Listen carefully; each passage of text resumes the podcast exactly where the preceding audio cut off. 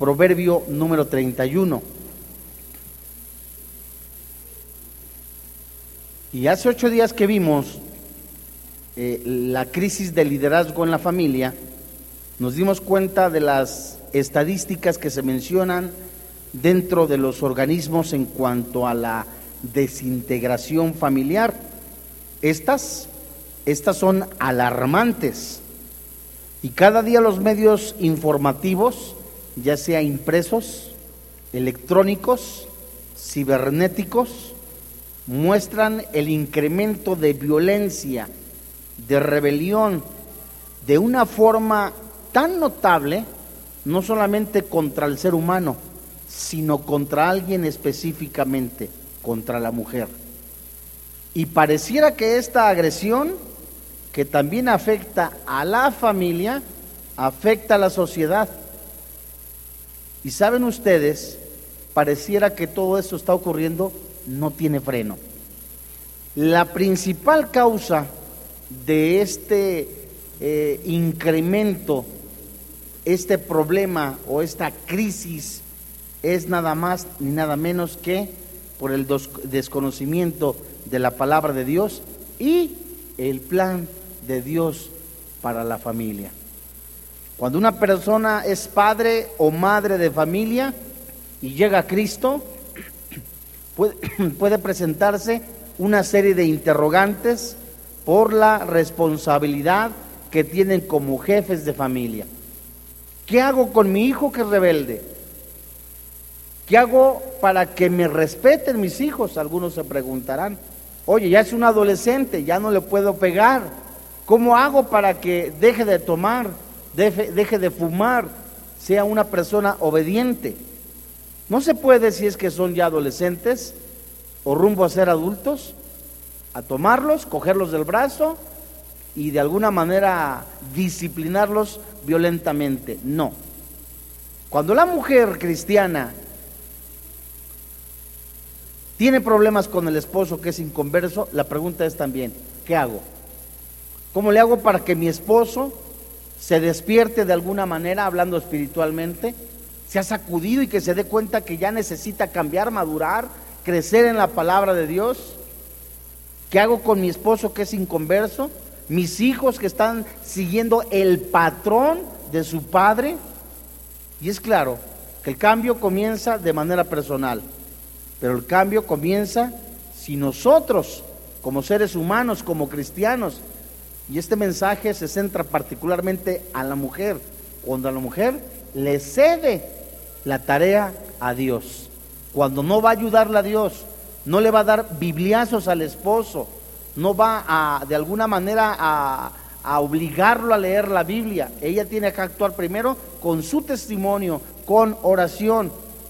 Y cuando el esposo no funciona como líder, es decir, no es responsable, no es guía de la familia, muchas de las veces comienza una crisis de liderazgo y si la mujer no sale al rescate, esta sería la oportunidad para que a través de esto, a través de que si la mujer no sale al rescate, la familia tenga una crisis severa. Lo único que puede hacer una mujer cuando tiene un esposo que no es cristiano, los hijos están en rebelión, es orar y tener un testimonio y que este mismo levante a la familia. Un gran riesgo de todo ser humano es la apariencia externa y no la interna. No hablamos de cuidado cuando proverbio, el proverbio número 31, habla también de la hermosura, de la excelencia de la mujer. Más de 10 características que describe la palabra de Dios de la mujer excelente, la mujer virtuosa, la mujer que es dedicada. Entre ellas habla también de la belleza. No es malo la belleza exterior, que ella se cuide. Lo malo es cuando una mujer descuida a los hijos, descuida a la familia, descuida al esposo, descuida las labores de casa por tener una apariencia física completamente hermosa. ¿Qué sucede cuando también sucede esto? El riesgo es espiritual, un descuido interno, un descuido con la comunión de Dios, y puede traer serias consecuencias.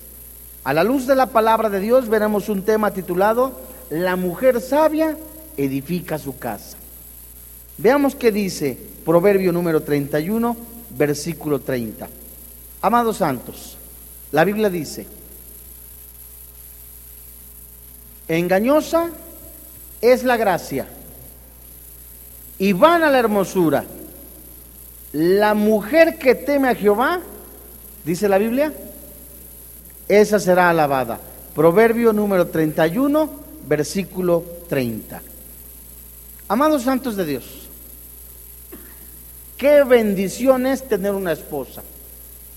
Qué bendición es que tengas una compañera para toda la vida. Qué bendición que Dios te use para tú ser el proveedor de comprarle no solamente eh, el mandado, la despensa, el mercado. Qué bendición es que tú eduques a tu familia, que tú lleves la palabra de Dios, que tú disipules a tu esposa, que no, no escatimes tiempo de alguna manera para que por lo menos una vez a la semana te juntes con tu esposa, le leas la Biblia, una vez a la semana, a la quincena, vayas con ella una vez al mes por lo menos, salgas con ella a tomarte un helado, a caminar solos los dos, que los dos caminen y se digan, sabes, este mes, pues creo que fuiste un poquito agresivo, sabes, este mes, creo que fuiste un poquito descuidado, sabes, este mes ni siquiera me hablaste ni me dijiste un cariñito. Recordamos pues que el matrimonio es literalmente la oportunidad para perfeccionarse. Porque tu mejor amiga, tu mejor amigo, no es el vecino, es tu esposa, es con quien vives, es quien te conoce. Literalmente, en la mañana, en la tarde, que sabe qué te gusta comer, sabe qué no te gusta comer. Y la verdadera, verdadera santidad y virtud traen respeto y afecto permanentes mucho más que el encanto y la belleza del rostro y la forma. ¿Saben ustedes que la alabanza y el éxito que tanto se esforzó en producir para su familia y la comunidad será la alabanza de la mujer? Cuando Proverbios describe literalmente una mujer que cuida su testimonio, una mujer que cuida su vida en santidad, literalmente eso es como una vestidura que le dará respeto no solamente ante su esposo, no solamente ante sus hijos, sino también ante la sociedad. Es una mujer que muestra temor de Dios y el temor del Señor asegura el favor permanente, la hermosura moral, la aprobación pública y por supuesto la recompensa eterna. No me refiero a la salvación, sino a los galardones, a los premios. Pero ¿qué cuando una mujer está batallando con un varón que no es cristiano? que cuando ella está luchando de alguna manera, diciendo, sabes, me, lastima, me duele, no me entiende porque no es cristiano. ¿Sabes, mujer santa de Dios? Tu testimonio puede ayudar no un poco, un muchísimo a que el varón, a que tu esposo sea un cristiano, por tu ejemplo, por tus oraciones, por tu dedicación, por tu esfuerzo. ¿Sabes qué? Vamos a ver, primera carta a los Corintios, capítulo 7, desde el verso 13. Es increíble ver que basta con señalar, bueno, pasas por alto una persona que no estás viendo, es agresiva, es un patán, es un mala onda, es una persona agresiva, hasta dónde tiene que soportar la mujer. Nunca, nunca, nunca debe de soportar la mujer cuando ya se pierde la integridad moral.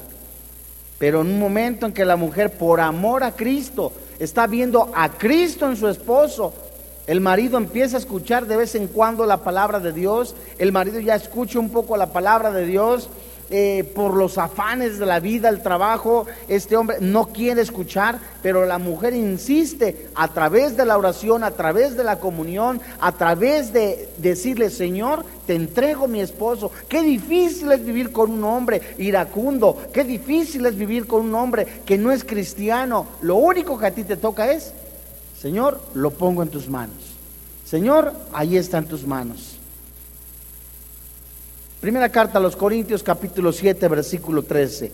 La Biblia dice, y si una mujer tiene marido que qué, que no sea creyente, y él consiente en vivir con ella, ¿qué dice la Biblia?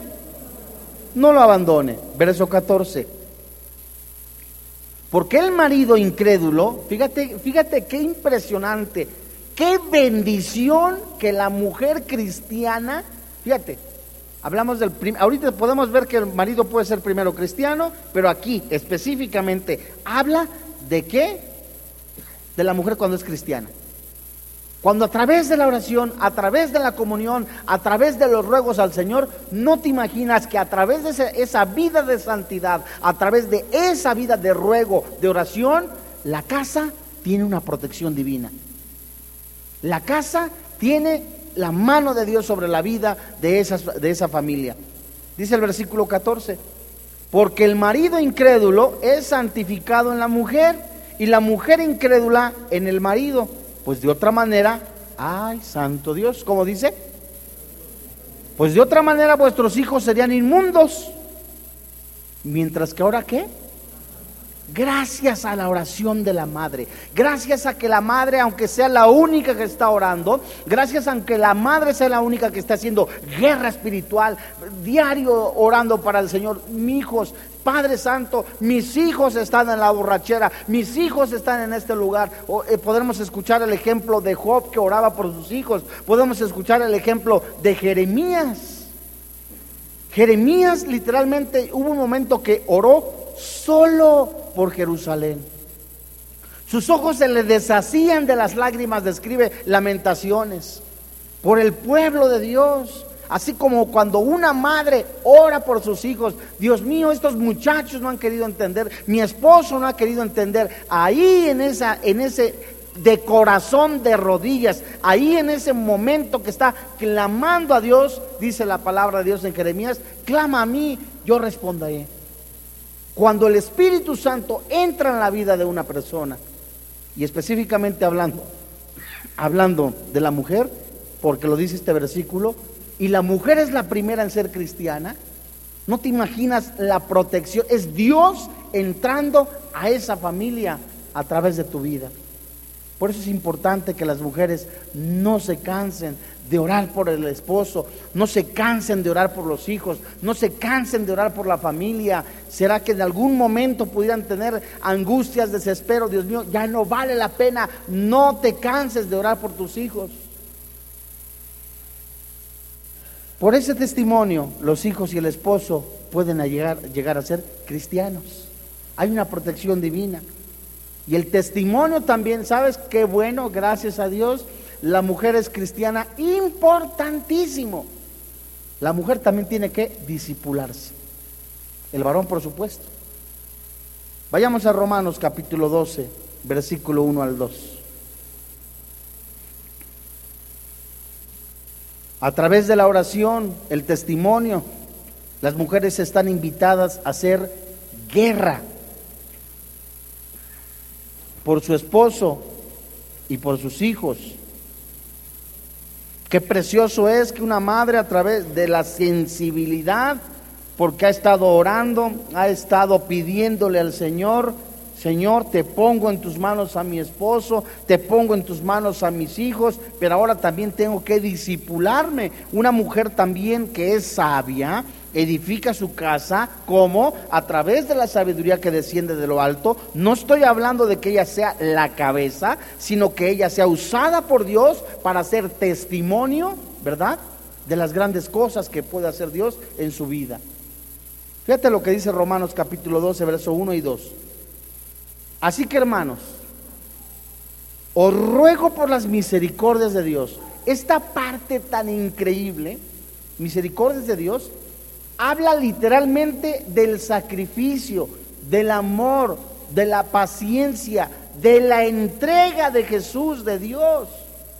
Pablo le estaba diciendo a sus discípulos, y hoy esta tarde, a la mujer afligida, a la mujer que ha sufrido violencia, a la mujer que a lo mejor está desesperada porque el, esposo no se levanta como un líder, el esposo no es respetuoso, el esposo no ama a Cristo como debiera amarlo. Dice Pablo, te ruego por las misericordias de Dios. Uno, no te afanes, presenta tu cuerpo en sacrificio vivo, es decir, niégate Niégate, niégate, niégate. Oiga, pero es que ¿cómo me voy a negar? Primero, deja que Dios haga la obra. Disipúlate.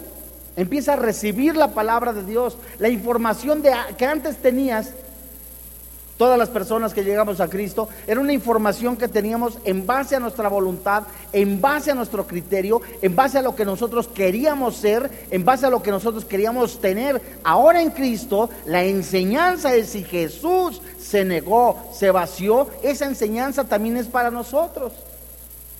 Antes, ¿sabes que La esposa, si era víctima de la violencia, bueno, sigo orando, se sigue pasando de, listo. Bueno, consulto a un abogado con la prudencia y consulto también a un consejero en la palabra de Dios.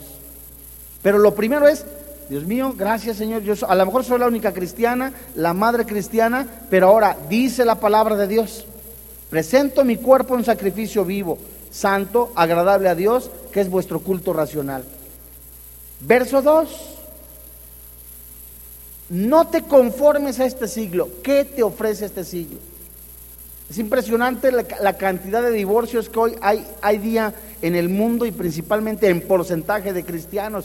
Y cuando una persona te dice, ¿sabes? Dios tiene tu, otro varón para ti, cuidado, alerta. Lo último que se, se debe de pensar y buscar en un matrimonio que ha sido atacado es el divorcio. Siempre es primero la restauración. Siempre, siempre, siempre, siempre. Dice la Biblia, no te conformes a este siglo, sino ¿Qué dice la Biblia? Amados santos de Dios, mujeres benditas del Señor. Esta palabra transformaos es del original metamorfosis. Esta palabra metamorfosis, como un capullito, una mariposa que cambia de adentro hacia afuera, nosotros cambiamos de adentro hacia afuera, no de afuera hacia adentro. Nosotros empezamos a conocer la palabra de Dios, empiezo a buscar la palabra de Dios, empiezo a tener intimidad con el Señor. Y ahora veo, hablando de las mujeres, la, mujer ve al esposo como si fuera el mismo Cristo hablando en fe. Dios mío, lo pongo en tus manos. Estoy transformando mi entendimiento, estoy obrando en fe también, estoy poniendo en manos de Dios al marido a fin de que se convierta a Cristo. No te conformes a este siglo, sino transfórmate por medio de la renovación de vuestro entendimiento. ¿Para qué? ¿Para qué tienes que cambiar la información que antes tenías y ahora ponerle Biblia y vivir la Biblia? ¿Para qué? Para comprobar la voluntad, la buena voluntad de Dios, que es agradable y perfecta. La oración es la primera encomienda de una mujer en Cristo. Y solo a través de la oración podremos hacer frente a las presiones del mundo. Solamente a través de la oración, Dios mío, mujeres que viven llenas de violencia, varones que viven enfrente de, de alguna circunstancia adversa y que ya tienen y que ya tienen a Cristo, solo la oración de verdad te puede ayudar a hacer frente la vida adversa. Si tú no oras, hermano santo de Dios, si tú no buscas de Dios en la mañana, a esto le agregas que no te disipulas, a esto le agregas que no oras, que no lees la Biblia, tu espíritu está anémico. Viene el desánimo, viene aparte del desánimo, no sabes qué es bueno, qué es malo, estás confundido. A esto le agregas lo que el mundo, lo que ese presente siglo te, te ofrece, como es el alcohol, las drogas, la pornografía, y si tu matrimonio está mal, prefieres una fuga, prefieres un rato o un momento de pasión o un momento con la secretaria o un momento de olvidarte de las presiones, un respiro, un pequeño respiro en la carne, que buscar a Dios y tener consuelo. Vayamos a la primera carta de Pedro. Fíjense ustedes que el discipulado es algo que en la vida de un cristiano usa Dios para crecer en el conocimiento de la palabra de Dios. Mujeres santas de Dios, varones santos de Dios, la única manera de edificar el hogar, la casa, la familia, es a través de la palabra misma. ¿Cómo tiene que ser la conducta de una mujer cristiana? Hace años a lo mejor te ibas cada fin de semana a bailar, a echarte una copa con las amigas, a jugar canasta, a jugar cartas, eh, las más maduras jugaban la Ouija, no lo sé, ¿verdad? Pero ya buscabas de eso y era lo que te llenaba de satisfacción. Ahora en Cristo, no. No es malo que vayas al cine, no es malo que tengas amigas cristianas, pero que se edifiquen. Tienes que cuidar tu manera de vestir, tu manera de hablar, tu manera de expresarte. Y de verdad eso puede ayudar en que tu esposo vea, esta mujer, mi mujer, es diferente. Fíjate lo que dice primera carta de Pedro, capítulo 3, verso 1 al 6.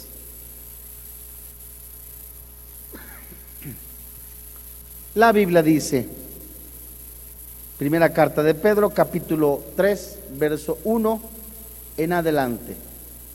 Asimismo, ¿a quién le dice? ¿A los varones? Asimismo, vosotras mujeres, estad sujetas a vuestros maridos para que también los que no creen, ay Dios mío, tienes un esposo que no es cristiano, tienes un varón que no, no, no, no ha decidido seguir a Cristo bueno, tu testimonio en obediencia puede cambiarlo. Ahora aquí también hay limitantes, no en todo lo puedes obedecer, porque hay cosas moralmente que pueden ofenderte. Ahí ya no lo obedeces. ¿Me voy explicando en esa área? Hay algo que moralmente te puede ofender en la intimidad. Ahí no. Eso me ofende como integridad como mujer. Aquí no. Mujer, vaya y compra la leche. Ahí vas y compras la leche. Mujer, vaya y me compra un cartón de cervezas. Ahí quién sabe. ¿Verdad? Dice la Biblia, sean ganados sin palabra. ¿Cómo puede ganar la esposa al esposo? Ahí dice. ¿A bibliazos? poniéndole versículos en la Biblia, eh, de la Biblia en el espejo, que los borrachos, adúlteros, afeminados no heredarán el reino de los cielos? ¿Cómo? Por la conducta. Hay veces que al principio hay mujeres santas de Dios que conocen a Cristo y ponen versículos, ¿no? No erráis y le ponen versículos casi casi cuando Lot salió de Sodoma y le ponen versículos que, mira, ese es para ti. Nunca vas a cambiar a tu esposo, mujer. Quien lo tiene que hacer es el Espíritu Santo. Y lo va a hacer usando la palabra de Dios y usando qué? Tu conducta, tu testimonio. Se han ganado sin palabra. No se refiere a la Biblia, sino a no discutir. Sin palabra por la conducta de las esposas. Verso 2. ¿Cómo tiene que ser su conducta? Considerando vuestra conducta casta y qué? Respetuosa. Oye, ya mi esposa no me dice el apodo que antes me decía cuando se enojaba. Es un ejemplo. Se enojan y empiezan a, ofenderse y de repente la esposa, cállate, tapón de alberca. ¿Cómo que tapón de alberca? Sí, pues chaparro y panzón parece tapón de alberca. Y ahora discuten. Híjole, y por dentro, que Dios te, que te bendiga, esposo, ¿no? Le digo, sí, mi esposo. Considerando vuestra conducta casta y respetuosa. Verso 3. Antes a lo mejor traías un peinado a la moicano. Ahora, qué bueno que te pintas tus rayitos, habla a la mujer respetuosamente, que traes tu cabellito hasta por los hombros, gracias a Dios. No es malo que uses un tinte, no es malo que te pongas mascarillas, no es malo que, uses el rímel. No, embellecete, no hay ningún problema en eso. Hay, hay mujeres, lo digo respetuosamente, que, que, que lo ven como pecado maquillarse. Y las ves y parece que están viendo al pariente del anticristo, ¿no? No, no, no, qué bueno que te arreglas. Ah, hay, hay quien de alguna manera, ¿sabes que Se asean, o sea, se arreglan. Se compran su loción, su perfume. Mira, eso habla de limpieza, de pudor. Porque cuidan su cuerpo. Porque el cuerpo, ¿de quién es? De Cristo y del marido. No te hagas que la Virgen te habla. Dice el verso 3, vuestro atavío no sea en el externo de peinados, ¿qué? Ostentosos de adornos de oro, de vestidos lujosos. No es malo que tampoco traigas unos aretitos, pero ya de alguna manera algo que llame más la atención a tu persona, en lugar de que la belleza en santidad sea lo que llame la atención. O sea, no es malo que tú traigas ahí este, tu, tu, este, tu gargantilla. Hay quien trae gargantillas que se parecen a las de Faraón, ¿no? No, o sea, algo discreto, bonito, Verso 4. Sino el interno habla de la belleza, el del corazón, en el incorruptible ornato de un qué? De un espíritu afable y apacible. Qué precioso es, la mujer se arregla, la mujer se, se pone su, ¿cómo se llama esto? ¿Rubor? ¿No? ¿Cómo se llama? Que se pone su rubor, se pone ahí sus sombritas, la mujer está a la mañana, sombra aquí, sombra allá, está, está arreglándose, ¿no? Para el Señor. Y se, se arregla. Y es más hermoso aún cuando su su belleza interna muestra santidad. Eso es un adorno, es una vestimenta que delante de la sociedad la hacen ver diferente. Porque así también se atavían en otro tiempo aquellas santas mujeres que esperaban en Dios estando qué? Sujetas a sus maridos. Verso 6. Como Sara obedecía a Abraham, llamándole como, del cual vosotras habéis venido a ser hijas. Qué precioso es. Esto no es una tradición eh, o, popular de que ahí viene mi señor, literalmente la esposa se refería al esposo, el señor de la casa, por respeto. Hay quien viene al Señor, ah, ya llegó este, ay, aplástate, ya te sirvo. No, no, tiene que haber respeto. Y eso los hijos lo ven, es el patrón que las hijas van a ver. Oye, ¿por qué le dice, ay, mi, mi mamá siempre lo hace y lo dice? No, eso, todos esos patrones lo ven los hijos. Y la mejor herencia que pueden dejar los padres de familia es un ejemplo, primero en la palabra de Dios y el ejemplo en santidad que eso también trae trascendencia generacional, como Sara obedecía a Abraham, llamándole Señor, del cual vosotras habéis venido a ser hijas, si hacéis el bien sin temer ninguna amenaza.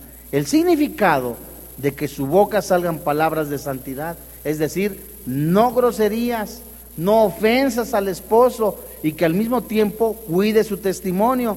La belleza, mujer santa de Dios, es buena sin llegar al descuido de la familia y desperdiciar el tiempo en salones. Hay mujeres que están hasta cuatro o seis horas en el salón de belleza y plática y plática y hablando del final de la gata y ay, ¿qué vendrá? Ay, esto y plática y plática. Y los niños en la escuela y sin comer. Llegan, ¿y en dónde estuviste? Esas cosas tienen que cuidar las mujeres como testimonio, no desperdiciar el tiempo en salones, abandonar a la familia. Y la mujer sabia que edifica a su casa es una excelente madre. Vamos a ver Proverbios número 31, verso 15.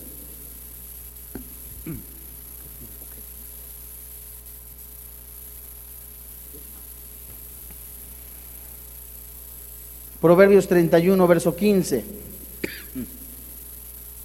Como madre, la mujer cristiana, qué precioso es que de alguna manera, esa sensibilidad que la mamá tiene.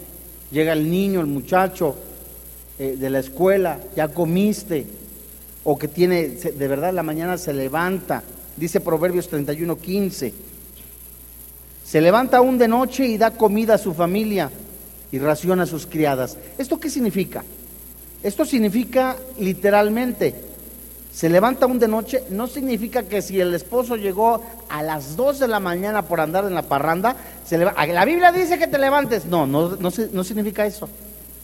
Significa que se levantaba de madrugada a las 6 de la mañana, esposo, ahora ahí te llevas un sándwich o te llevas esto, eh, un almuercito rápido, algo que no se vaya a, a raíz como decían por ahí, ¿no? No, son las 12 del día y muchas mujeres, ay, pues ahí caliéntate una sopa maruchan. No. Si es cierto que las mujeres tienen mucho trabajo, si es cierto, más cuando tienen niños pequeños, es una gran verdad y que es desgastante. Tan solo algunas mujeres pueden decir, a ver, quédate con tus hijos dos horas. Y si es cierto, o sea, ¿quién aguanta dos horas? Proverbios 31, 21. Antes de, antes de terminar el verso 15, la última parte, y raciona a sus criadas. ¿Sabes de qué manera puedes también testificar?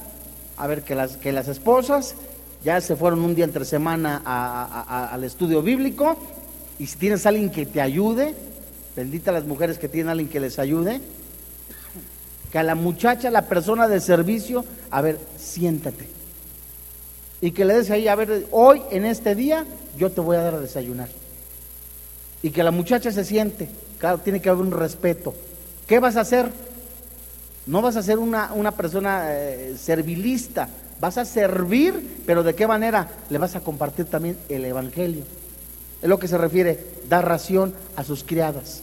¿Sí? Se acuerda de las empleadas, de las muchachas que trabajan en casa, les da también eh, alimentos si se puede, pero les habla de la palabra de Dios. Proverbios 31, 21. Una mujer previsora, una mujer que edifica su casa, tiene cuidado de decirle, este, ¿sabes? Son las seis de la tarde, estos niños, ¿verdad? Que se pongan un suéter. Estos niños, ¿sabes qué? Andan del cuidado del esposo, de la esposa. Proverbios 31, 21.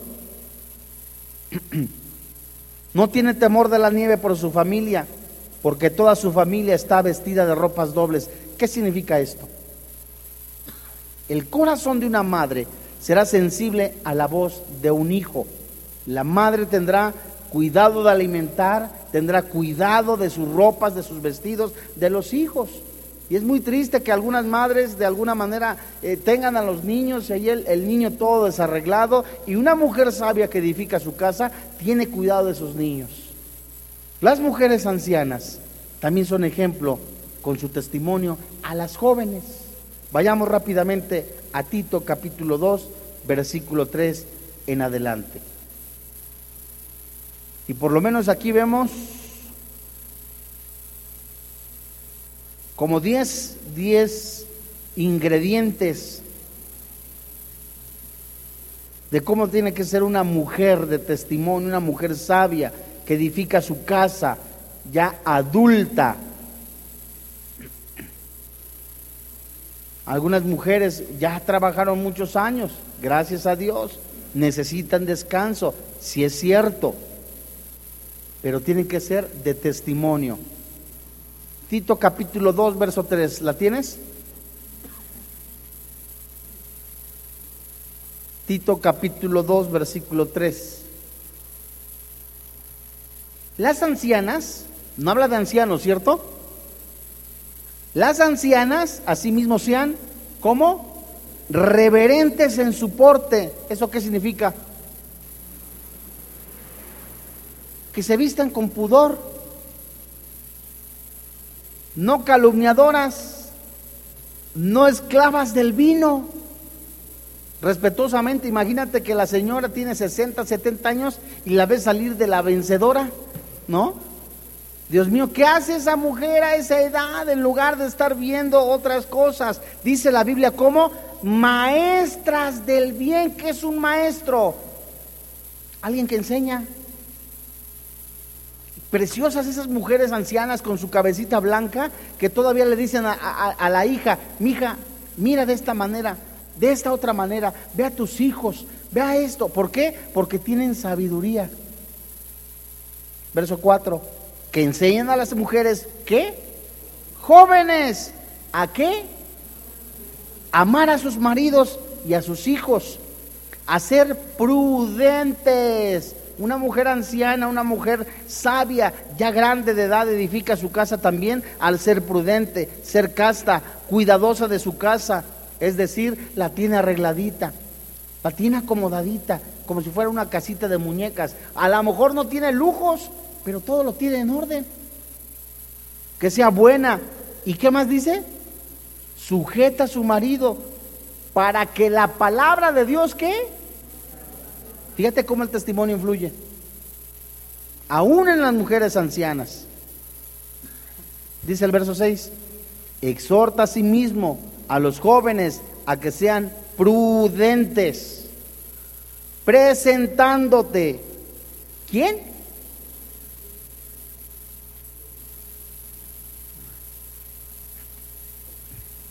¿A quién le habla?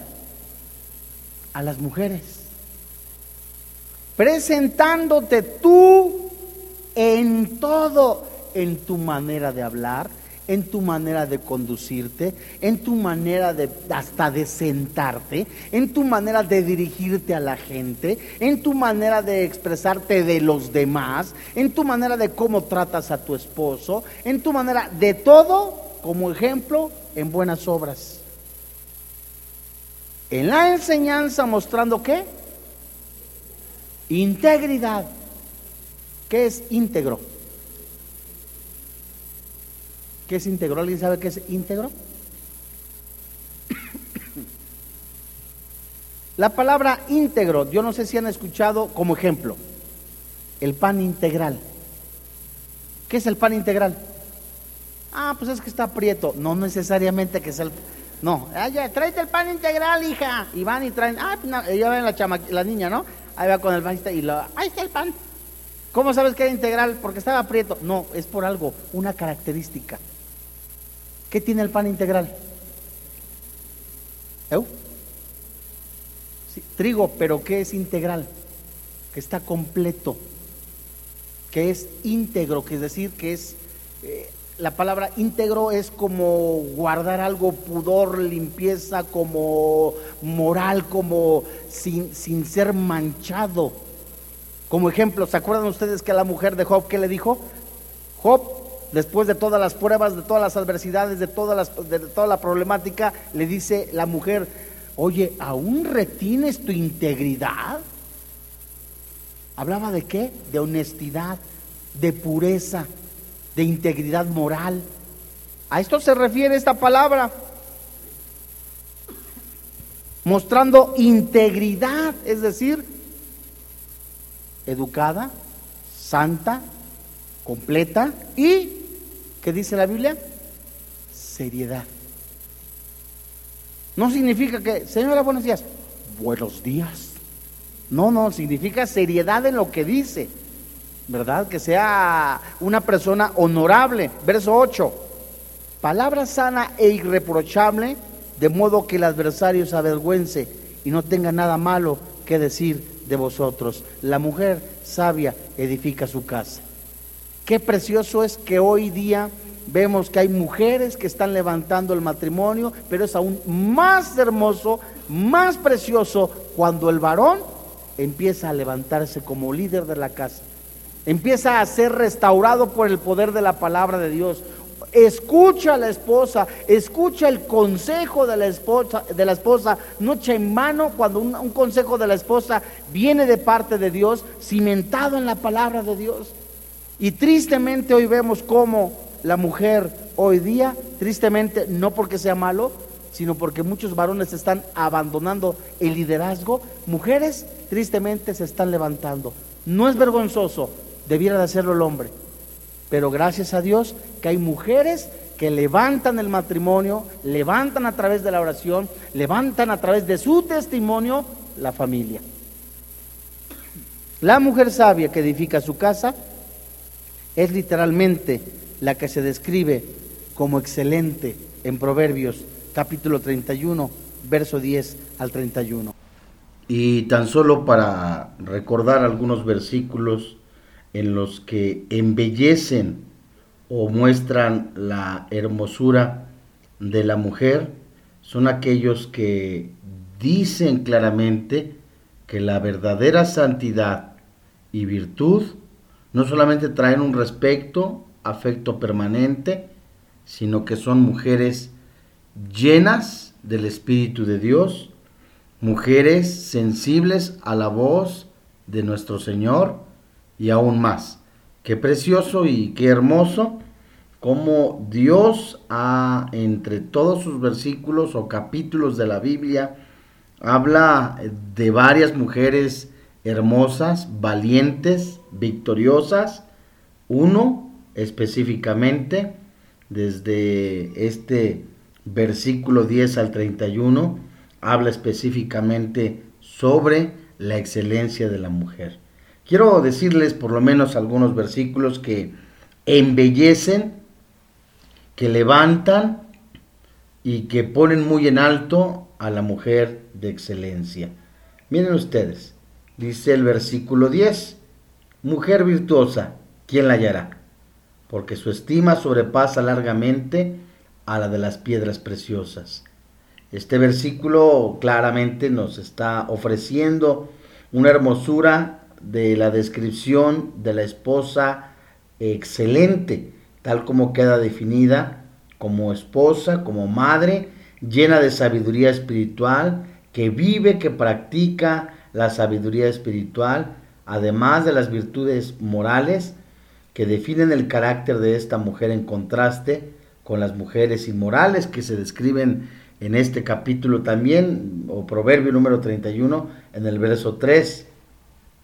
Y en cuanto que la escena aquí es de una mujer de hogar, pero un hogar donde se trata, si es cierto, de costumbres del, del Antiguo Oriente, pero estos mismos principios de una mujer trabajadora, sensible a la voz de Dios, estudiosa, sensible en su corazón al amor para con sus hijos, para con el esposo, pues nos enseñan que esas mismas virtudes son aplicables hoy mismo en estos tiempos.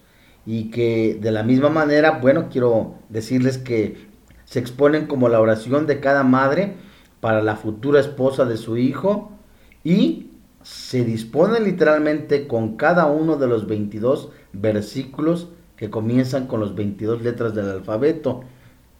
Hablamos del alfabeto hebreo.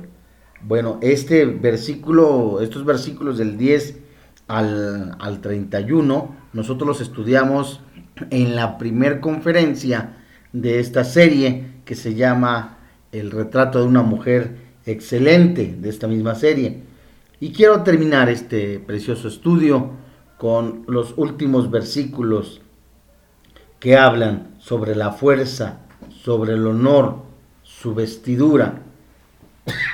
Dice la Biblia en el verso 25, fuerza y honor son su vestidura, y se ríe de lo porvenir. Abre su boca con sabiduría y la ley de clemencia está en su lengua. Considera los caminos de su casa y no come el pan de balde. Se levantan tus hijos y la llaman bienaventurada, y su marido también la alaba. Muchas mujeres hicieron el bien, mas tú sobrepasas a todas. Vamos a orar. Señor y Dios, en el nombre de Jesús, muchas gracias porque has usado a la mujer. No solamente sabemos que es la corona de la creación, la belleza de la hermosura de toda tu creación, digamos la excelencia de, de tu creación, obra de tus preciosas manos. Nos has enseñado que el hombre solo, principalmente sin Dios, nada es. El hombre sin una compañera. Seguramente en muchos tú tienes planes, propósitos, pero nos has enseñado a través de tu palabra, de tu escritura, el trato del varón para con la varona. Gracias porque a través de esta clase, de esta tu palabra, nos enseñas a la mujer sabia que edifica su casa, a la mujer virtuosa, muchas de ellas o algunas de ellas lastimadas por la violencia, el desprecio, el rechazo, y que aún así, en su corazón victorioso, en su corazón lleno de amor, se aferran, guiadas por el Espíritu Santo, a pelear la buena batalla de la fe, a defender a la familia, a defender la fe de Cristo, a defender al esposo. Y gracias Padre, porque nos sigues haciendo a través de tu palabra sensibles para amar a nuestra esposa como Cristo a la iglesia. Hoy en esta tarde, en esta noche, gracias porque la alabanza tan hermosa de los hijos que llaman bienaventurada y dichosa a su madre, así como hoy como esposos, como hijos, bendecimos a nuestra madre, bendecimos a nuestra esposa, la llamamos dichosa, porque a nuestra madre tú las has usado para que estemos dentro de su vientre y que tú con tus manos nos formases. Gracias Señor. Bendecimos a las mujeres, a nuestras hermanas, a, nuestra, a todas las mujeres que nos rodean y aquella que no conoce a Cristo, hoy, Señor. Le bendecimos en el nombre de Jesús sabiendo que tú tienes preparado un plan. En medio de la angustia, de la tristeza, del rechazo, eres tú, mi Dios, quien ha enviado tu Espíritu para sanar, para restaurar. Señor, tú llamas al corazón de la mujer que ha sido violentado, que ha sido despreciado, que ha sido rechazado, que muchas veces ha sido menospreciado, pero también hablas a la mujer que no tiene a Cristo. Dile ahí, mujer, o varón, si alguno hay, que, no tenga Cristo en su corazón, díganle, Señor y Dios, hoy reconozco que Jesús es el Señor, que a través de tu palabra, Dios, has mostrado que la paga del pecado es la muerte, pero que Cristo se puso en nuestro lugar. Él recibió el castigo que nosotros merecíamos. Hoy en este día, te reconocemos Jesús, Hoy confesamos nuestros pecados. Creemos que en el momento que tú estabas siendo crucificado, todo mi historial pecaminoso estaba siendo puesto en el madero. Gracias Señor. Hoy en este día también reconocemos creyendo en nuestro corazón y confesando con nuestra boca que Jesús venció la muerte, que Él resucitó y con ello nos ha dado vida eterna. Te damos gracias por quien ahora vive y reina en nuestro corazón, Cristo Jesús. Amén. Antes de irnos, nos gustaría saber si alguna persona